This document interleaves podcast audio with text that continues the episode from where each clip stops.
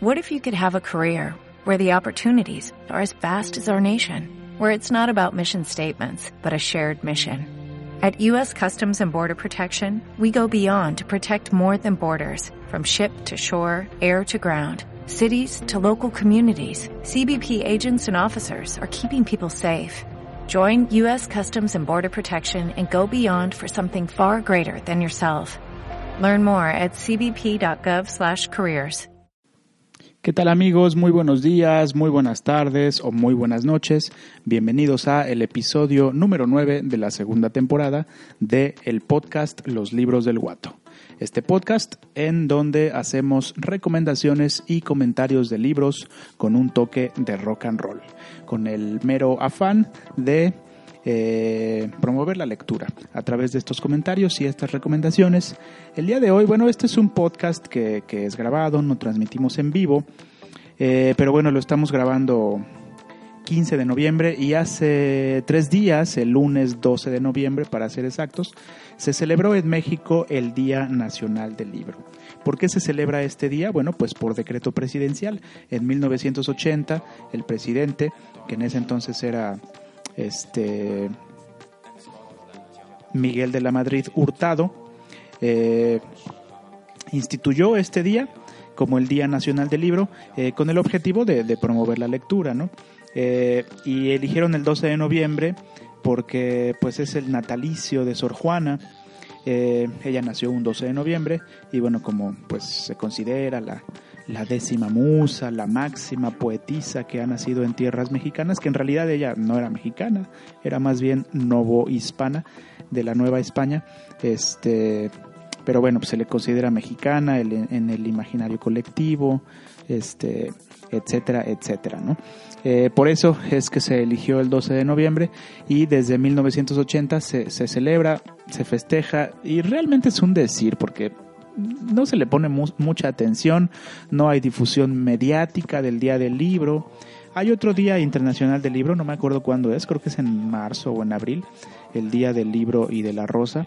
Eh, ese día tiene un poco más, más de presencia en los medios eh, pero ese es internacional eh, y, más concretamente en España, pero bueno, se adoptó eh, en, no sé si en todo el mundo, pero en, muchos países del mundo también se adoptó como Día Internacional del Libro, pero del que yo les platico es en este mes, el 12 de noviembre, y les decía que eso de decir se festeja, pues en realidad es, es, es un decir, se queda ahí, ¿no?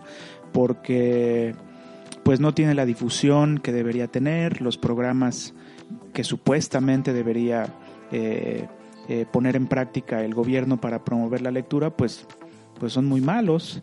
La verdad, esas cápsulas que pasan en la tele de lee 20 minutos al día y te lo dice un futbolista que seguramente no lee o un eh, pseudo cantante, pseudo artista que seguramente tampoco lee un carajo, pues como que no pegan mucho en el ánimo de la población, ¿no?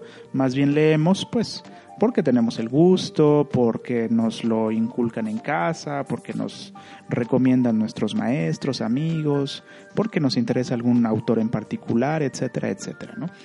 Pero la verdad es que el gobierno, como en muchas otras cosas, falla en esto de la promoción de la lectura. Pero bueno, el chiste es que se celebra el Día Nacional del Libro y eh, en las librerías regalan un libro. Tú vas a, una librería, no a cualquiera, también eh, voy a hacer un comentario al respecto, compras un libro y te regalan uno editado, publicado específicamente para ser regalado el 12 de noviembre de cada año a los, a los eh, clientes, a los lectores que vayan a las librerías. Eh, sin embargo, pues es muy injusto porque esto está muy centralizado. Eh, lo he comentado algunas veces en este mismo espacio. yo vivo en Cuautla, Morelos, y aquí pues hay pocas librerías y la verdad es que no he ido a ninguna eh, en el Día Nacional del Libro. Sí, sí, las visito y he, comprado libros aquí. De repente también hay ferias del libro y ahí se encuentran cosas que pues, normalmente no, no llegan a esta pequeña ciudad. Eh, pero estoy seguro de que las, las, pocas librerías que hay aquí en, en, la ciudad de Cuautla no regalan este libro, lo cual por supuesto no, pues no, no, no depende de ellos, ¿no? Quien distribuye estos libros para que los lectores se lo lleven el 12 de noviembre, Eh, pues son dos organizaciones, bueno, principalmente una, que es la Asociación Nacional del Libro. Sin embargo, también participa la CANIEM, que es la Cámara Nacional de la Industria Editorial, y la CEP. Entonces, eh, pues al estar centralizada la cultura, la educación, eh, la, la, lectura, etcétera, en la Ciudad de México, todo se centra en la Ciudad de México, pues hay que ir hasta allá para conseguir este libro. Eh, yo tuve que ir de entrada por salida, pues por cuestiones de trabajo. Eh, y la verdad es que los colecciono, ya se me hizo así, eh, pues como, no una tradición, pero sí, sí, sí, soy medio fetichista, tengo que admitirlo, colecciono estos libros del Día Nacional del Libro.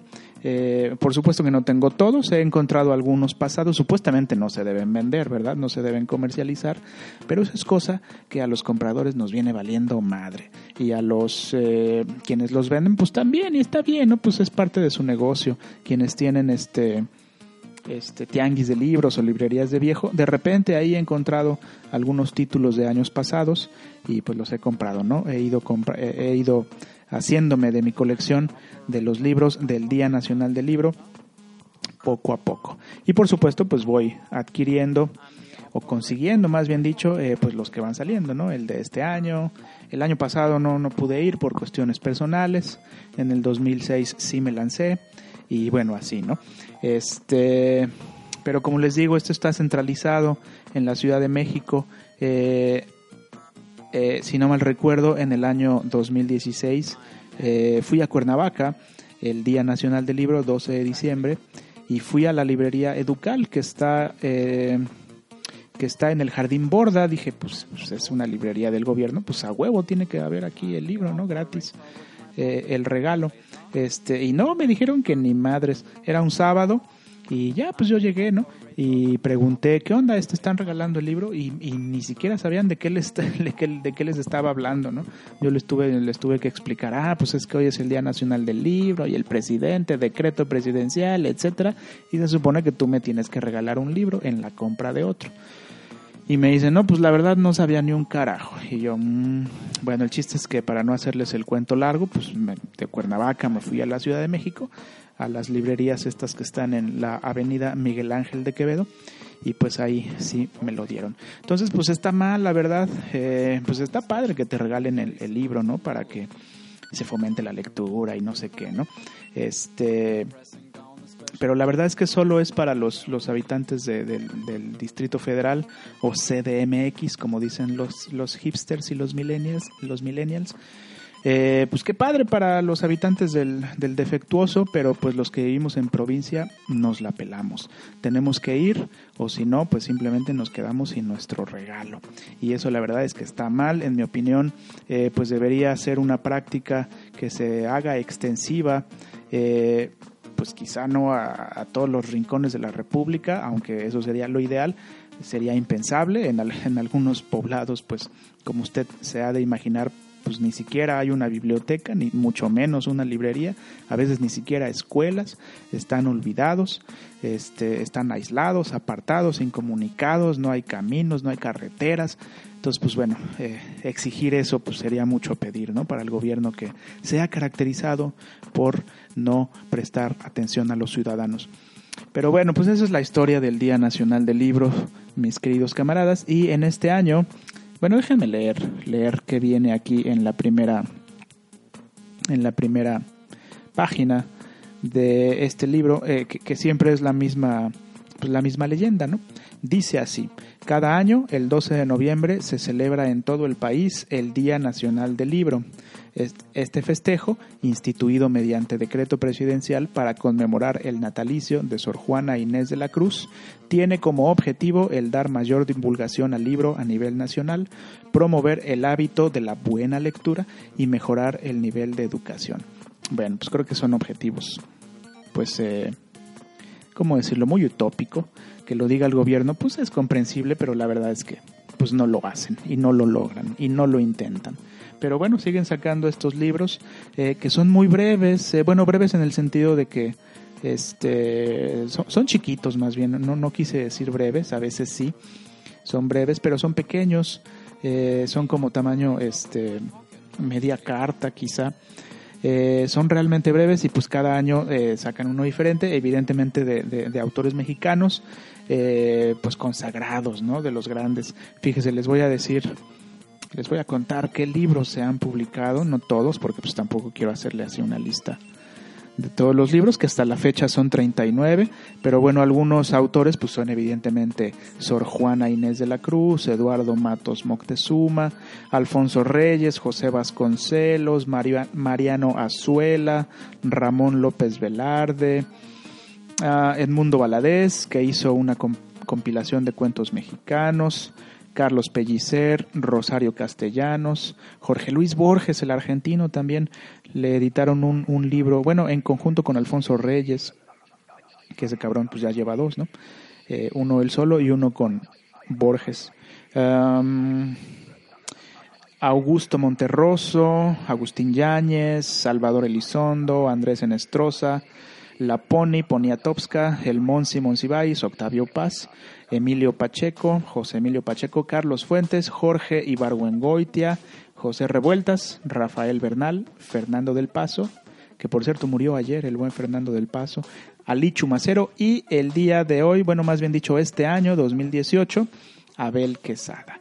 Pero de eso vamos a estar hablando eh, regresando de la canción, ya que hablamos de canción, eh, eh, no he dicho que estamos escuchando de fondo. Este libro se llama El mejor de los mundos imposibles y es, como ya dije, de Abel Quesada. Evidentemente, no hay ninguna canción rock and rollera que hable de este libro, pero pues tomamos la palabra mundo para escuchar de fondo un, un álbum que se llama Computer World, el mundo de las computadoras este, de la banda alemana Kraftwerk. Y simplemente por eso lo estamos escuchando, porque coinciden dos palabras del título. Pero bueno, vamos a hacer una pausa, no sin antes mencionarles que, que, las ediciones que se hacen para el Día Nacional del Libro pues son, son de, de un tiraje este, muy grande. Este fue de 50 mil ejemplares a veces he visto que, imprimen menos, 30 mil y así, pero más o menos, más o menos ese es el promedio, 50 mil ejemplares que pues están repartidos en,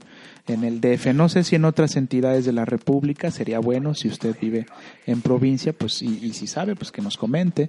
Eh, yo aquí en Morelos, pues no, no, la verdad es que no, ni en Cuautla ni en Cuernavaca, que son las, las dos ciudades más importantes, Cuernavaca la capital y Cuautla, pues eh, digamos que la capital histórica y la segunda ciudad en importancia en el estado, pues no, no las librerías no, no lo regalan, uno tiene que trasladarse al DF y, pues es en las grandes librerías, ¿no? En la, en la Gandhi, en las librerías del Fondo de Cultura Económica, en la Educal, en el Sótano, en el Péndulo, eh, y pues no sé en qué otras, pero yo me atrevo a pensar que, que son las únicas. En las ferias del libro también, claro, cuando coincide, en los stands del fondo, de Educal, de Gandhi, este, pues ahí están también, ¿no? Pero solo este día, solo este día, solo el 12 de diciembre.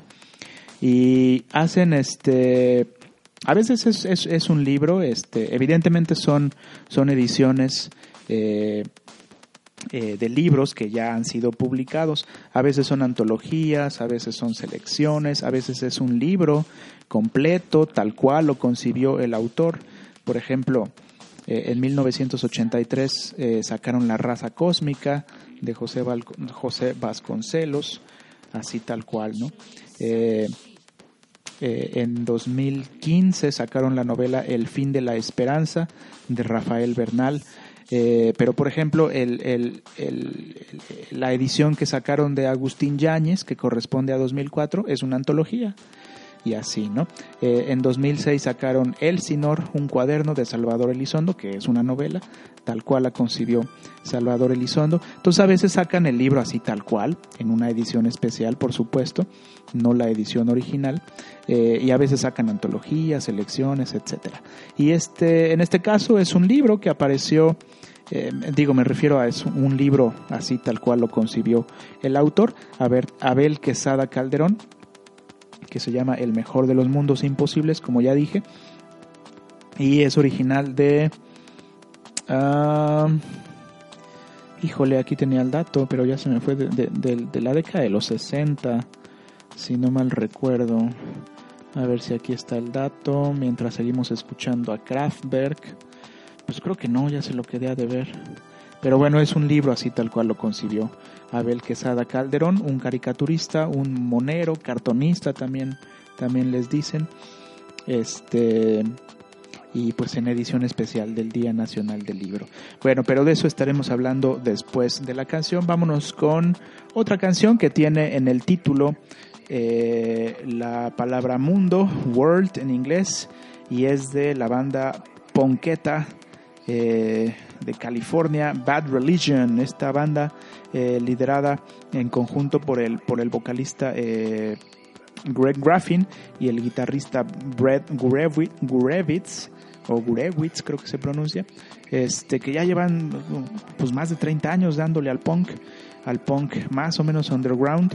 Ellos son, eh, bueno, el, guitarrista Brett Gurewitz eh, es eh, dueño o presidente o director general o como sea que, que le llamen, a su puesto de Epitaph, esta discográfica de punk que ha, que ha lanzado iba a decir publicado, bueno, también en el sentido de hacerlos públicos, ha lanzado y ha publicado a un chingo de bandas de punk, no solo de, California, sino de, todo Estados Unidos, eh, principalmente, pero también de otras partes del mundo.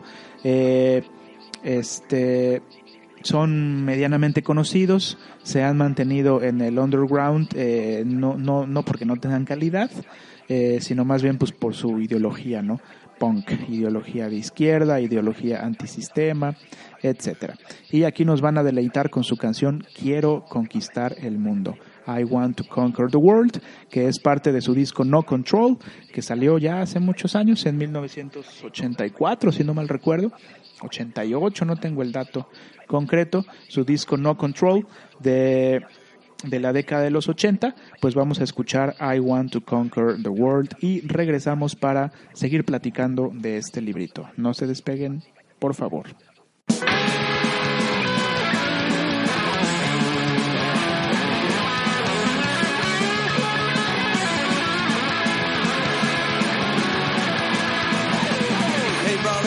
With your high and mighty errand. Your action speaks aloud, I can't hear a word you're saying. Hey sister, bleeding heart with all of your compassion. Your labors do the hurt, but can assuage temptation.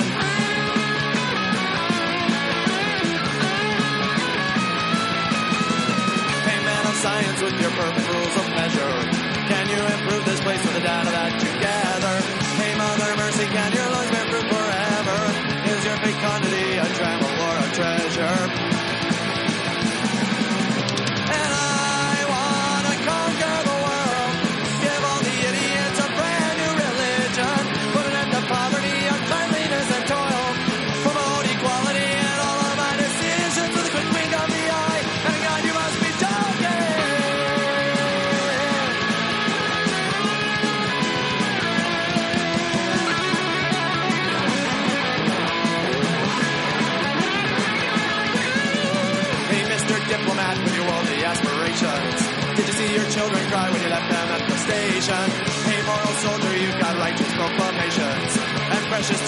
your multi-complication.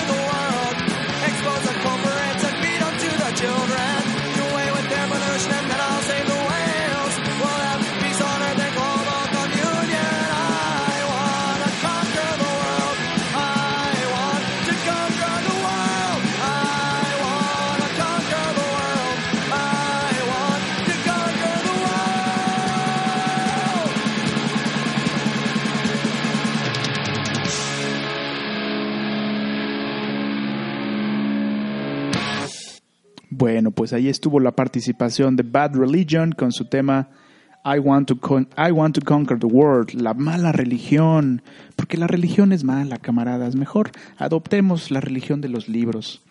Bueno, independientemente de nuestras creencias religiosas, déjenme leer el prólogo, que es muy breve, de este librito, que lo escribió Jesús Silva Herzog Márquez. Eh, bueno, dice así. Mi oficio no tiene nombre, dijo alguna vez Abel Quesada. No puedo decir que soy caricaturista porque no sé hacer caricaturas propiamente dichas. No puedo decir que soy cartonista porque esta palabra, bastante fea, viene del inglés cartoon y otra vez no indica exactamente lo que hago. Yo hago textos ilustrados. La gente les llama cartones, pero para definir mi profesión a mí me gusta decir que soy dibujante. Tenía razón en rechazar los dos oficios con los que se le asocia. Abel Quesada fue un escritor que dibujaba, no fue un caricaturista porque su genio no estaba en la representación exagerada. Quien hace caricatura pinta un copete gigantesco, una lengua que se enrosca, un bigote que camina y el observador se da cuenta de inmediato a quién alude. El caricaturista atrapa a su víctima exagerando su facción más prominente. Tampoco era un cartonista en el sentido tradicional del periodismo de opinión, porque no era un comentarista de lo inmediato.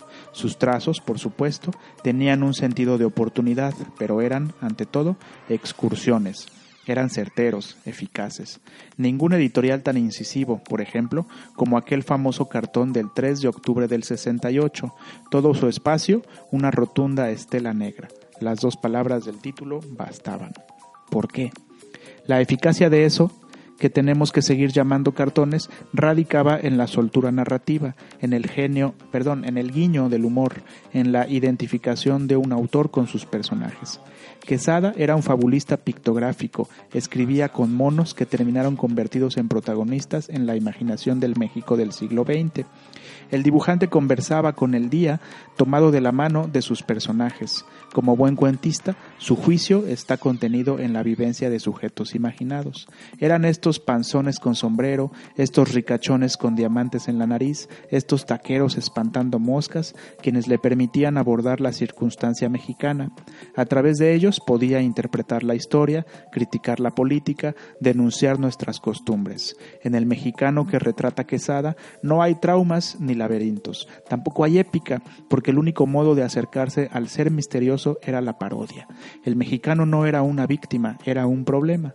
Abel Quesada, ha dicho Guillermo Sheridan, pertenece a la anómala, familia de quienes accedieron a la populosa fiesta de la idiosincrasia mexicana por la puerta trasera del humor inteligente agudo sin ser venenoso, Quesada fue pintando una cinta de imágenes que acompañaba al país que creía modernizarse, trazos aparentemente inocentes que retrataban a México de la manera más fiel, parodiándolo, Gastón Billetes, el Charro Matías, el Tapado, el campesino sostenido por horquetas, el técnico que sobrevuela con planes, encarnaban la farsa de la democracia, las frivolidades de los ricachones, las corruptelas del sindicalismo, la demagogia de los políticos, las fantasías de la modernidad. Imposible pensar el México de un solo partido sin la imagen del tapado de Quesada, la vieja autocracia mexicana como una ruinosa forma de entretenimiento. Sus piezas en la prensa tomaban distancia de ese barullo de lo cotidiano. Si fue durante décadas uno de los grandes comentaristas de la vida pública, fue porque rehuyó la personificación. Los presidentes entraban y salían, pero su diputado es eterno. El mejor de los mundos imposibles se publicó primero en Nueva York y unos meses después, en 1963, apareció bajo el sello de Joaquín Mortiz. Fábulas de la modernidad, el coche se convierte en el nuevo Dios, el mundo se parte entre dos absurdos, el arte se entrega a la mercadotecnia, los caminos se vuelven encierros. Solo vino un perro de color camión será la metáfora del infierno asfaltado. La televisión nos hará gordos, idiotas y felices, y seguiremos sin, encontrar remedio contra la calvicie. Pues ese es el prólogo escrito por Jesús Silva Herzog Martes, Márquez, perdón, para este libro, esta edición especial de Abel Quesada del Día Nacional del Libro. Y la verdad es que, eh, bueno, yo lo había escuchado porque, pues, por otro, otro gran caricaturista mexicano, o cartonista, o monero, o, escritor de textos ilustrados, como quiera usted llamarle, que se llama Rius, que pues es muy conocido, ya hicimos eh, tres episodios de libros de Rius eh, aquí en los libros del Guato. Eh, Rius decía que pues una de sus influencias principales era precisamente Abel Quesada, entonces de ahí me sonaba el nombre, ¿no? pero la verdad es que no conocía su trabajo. Pues me da mucho gusto que la Asociación Nacional del Libro haya editado este libro de monos, porque son, son eh, como, como lo comentaba con los libros de Rius, eh, eh, bueno, el, caso de Ríos es muy particular, ¿no? Trata gemas, temas generales, pero nos introducen a, diversas ramas del pensamiento. Ya si uno quiere ahondar más, pues bueno, eh, pues se va a la bibliografía que Ríos incluye al final de sus libros y ahí puede investigar más, aprender más. Pero sin duda son una escuela. Ríos creó escuela, fue como la segunda CEP y, y en la opinión de muchos hacía mejor, mucho mejor trabajo que la CEP, ¿no? Pero bueno, esa es otra historia. Rius decía que Abel Quesada había sido uno de sus maestros, que de él había aprendido este, pues este arte de la caricatura, del texto ilustrado. Eh, y por eso me sonaba, pero no, no conocía sus, sus, su, obra, sus trabajos. Y como bien dice el prólogo, eh, son, eh, no era un comentario de, o no era un comentarista de actualidad, era más bien un, autor de textos ilustrados eh, que tomaba temas y los representaba en textos, ¿no? En este trabajo, El mejor de los mundos imposibles, se habla de varias cosas, de la ciudad, de los perros callejeros, de la televisión, de los peligros de la vida moderna, entre otros. Y son como cuentitos, este, temas tratados, temas atemporales, por decirlo de alguna manera, o bueno, quizá ubicados en el siglo XX, evidentemente, pero no era un comentarista político, no hacía caricatura política como lo hacen, por ejemplo, en la actualidad, este Monero Rapé, el Fisgón, el Guera, entre otros caricaturistas mexicanos. Sin embargo, pues uno de sus temas también era la política y pues me voy a permitir leer este eh, pues una de una de sus de sus obras. Eh, pues evidentemente al ser este un podcast en donde solo se puede escuchar mi voz y la música de Kraftwerk que nos acompaña el día de hoy, em, pues no, no podrán ver los monos, pero yo le recomiendo que, que, que, pues lo consiga este libro. Bueno, ya no se puede conseguir porque solo lo, lo lo regalan el 12 de diciembre y el 12 de diciembre pues ya pasó.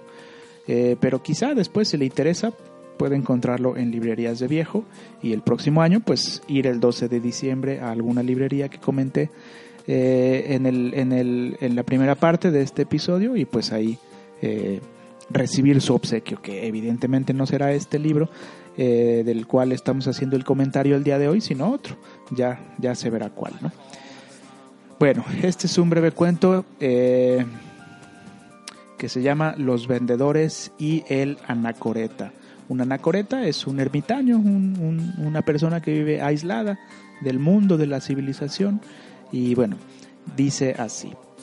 Homero Roa era un ermitaño que no sabía nada del mundo. Pero allá en la ciudad, lejos de su cabaña, vivían dos vendedores, vendedores de felicidad, cada uno representaba una felicidad distinta, por lo tanto eran rivales. La felicidad de uno se llamaba capitalismo, y el nombre del vendedor era el Mersig, y el otro llamaba a su sistema de felicidad comunismo, y el nombre de este vendedor era Fedor Zag.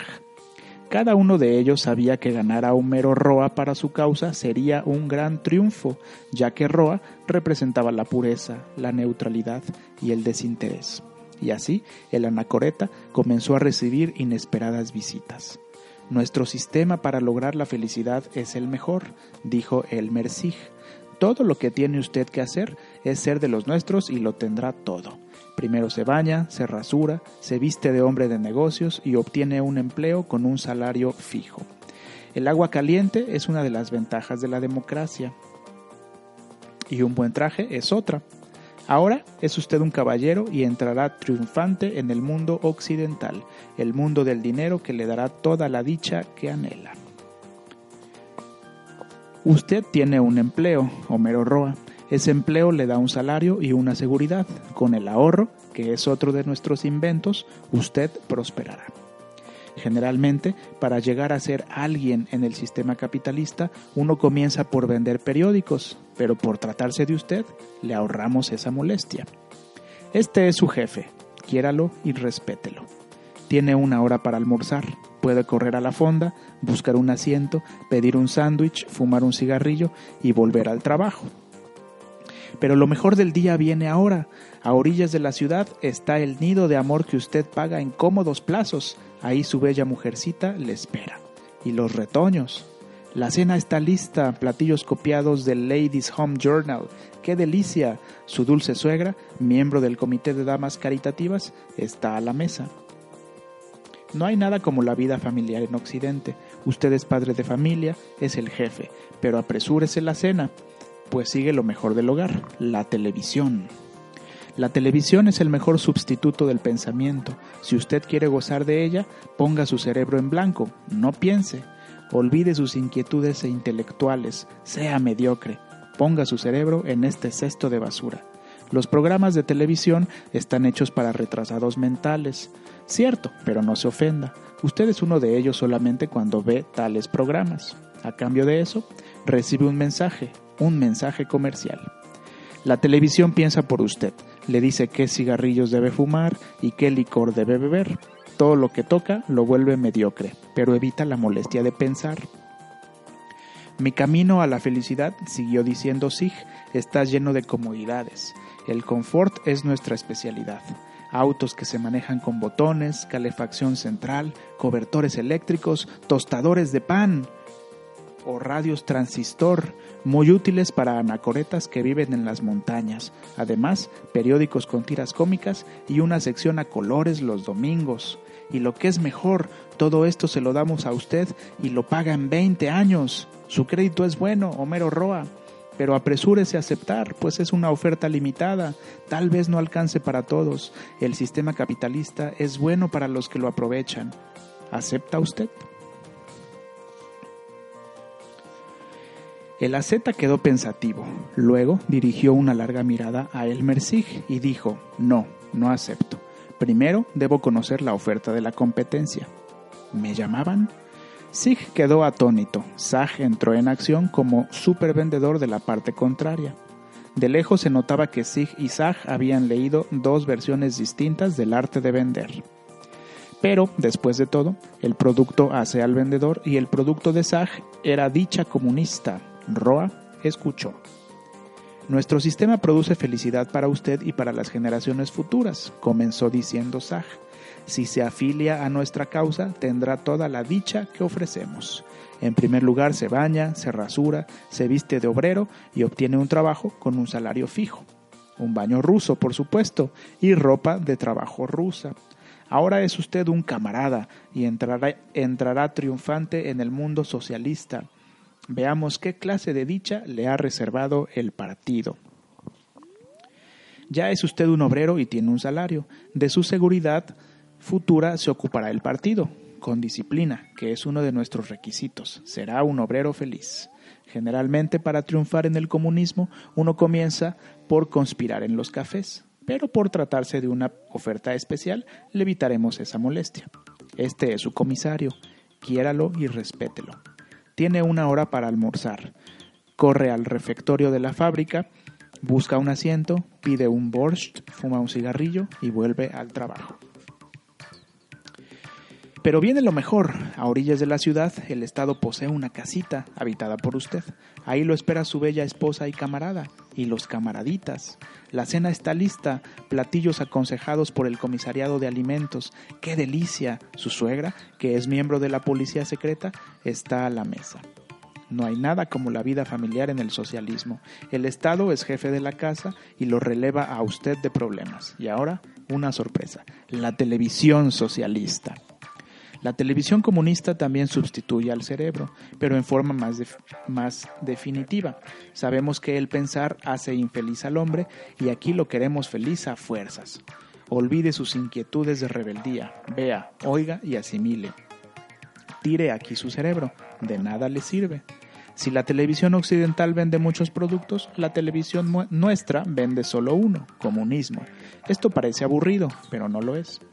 El mensaje cambia de acuerdo con las tácticas de lucha. Aquí no aconsejamos qué cigarrillos fumar, sino qué actitud tomar ante la vida, y eso es mejor. ahorra esfuerzos.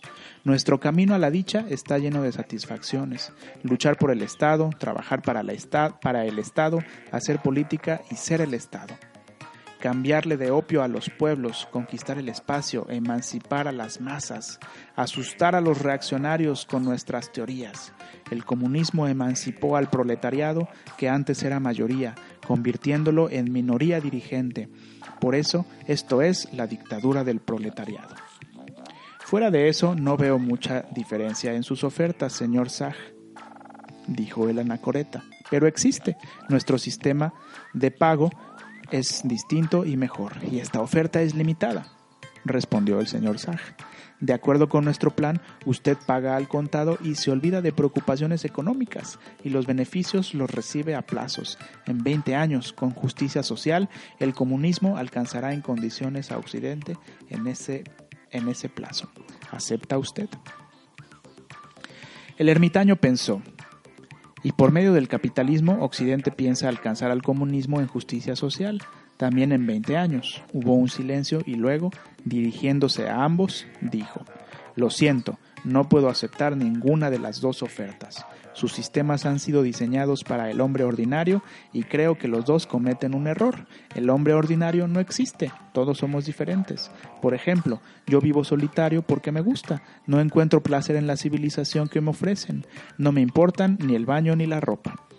Parezco ser el más pobre de los pobres, pero no busco un empleo, ni un salario, ni un jefe. Tengo menos que nadie, comunistas y occidentales, pero tengo más independencia que ambos. No quiero pagar una casita a plazos ni quiero que el Estado la pague por mí. Esto parece extraño, pues representa el sueño de todo burgués, y en una u otra forma los dos sistemas aspiran a la burguesía. Pero mi ejemplo solo prueba que todos los hombres somos diferentes. Y para finalizar, les diré que la felicidad que me ofrecen yo ya la conseguí. Por ella no pagué nada, ni al contado ni a plazos. Solamente quise ser feliz y lo soy.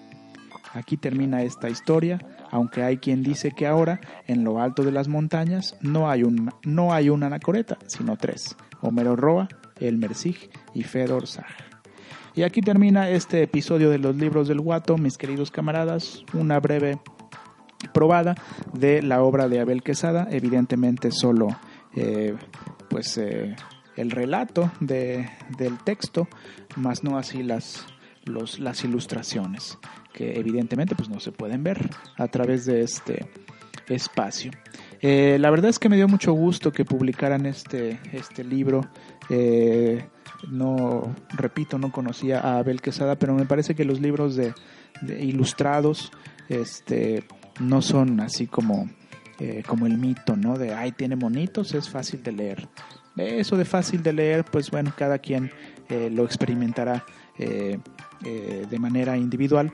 Sin embargo, sí creo que los libros con monos, con ilustraciones, con caricaturas, como los de Quesada, los de Rius, los de eh, nuestros moneros actuales que siguen en vida, como ya los mencioné hace rato, eh, pues son críticos, tienen opiniones con las cuales podemos estar de acuerdo, otras con las que no, pero nos presentan, como he insistido eh, a propósito de los libros de Río, pues Rius, perdón, generalidades de un tema. Y pues la verdad es que me dio mucho gusto que publicaran este libro en el Día Nacional del Libro de este año. Ya veremos qué libros publican en próximos años. Y pues es todo, mis queridos camaradas. Los invito a seguirnos en Twitter, arroba libros del guato, y en Facebook, los libros del guato. Son los medios que contamos para dar a conocer estas breves opiniones. Y pues eso es todo el día de hoy. Eh, mi nombre es Eduardo Hidalgo, también conocido como Lalo Guato, y nos escuchamos en el próximo episodio de Los Libros del Guato. Nos vamos a despedir con otra canción que tiene la palabra World. Y ya que escuchamos una canción de punk hace rato en el intermedio, vamos a despedirnos con otra canción de punk que se llama The World Comes Tumbling. Algo así como El mundo está valiendo madre el mundo se está cayendo a pedazos.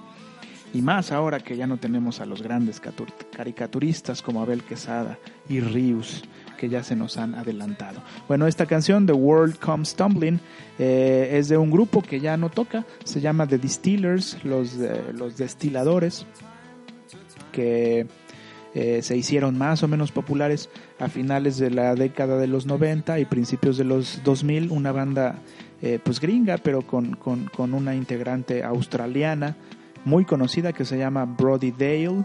Antes se hizo llamar Brody Armstrong porque estaba casada con el cantante de Rancid, Tim Armstrong. Luego tuvieron pedos, se separaron, se divorciaron. La Brody se casó con Josh Homme, el cantante de Queens of the Stone Age.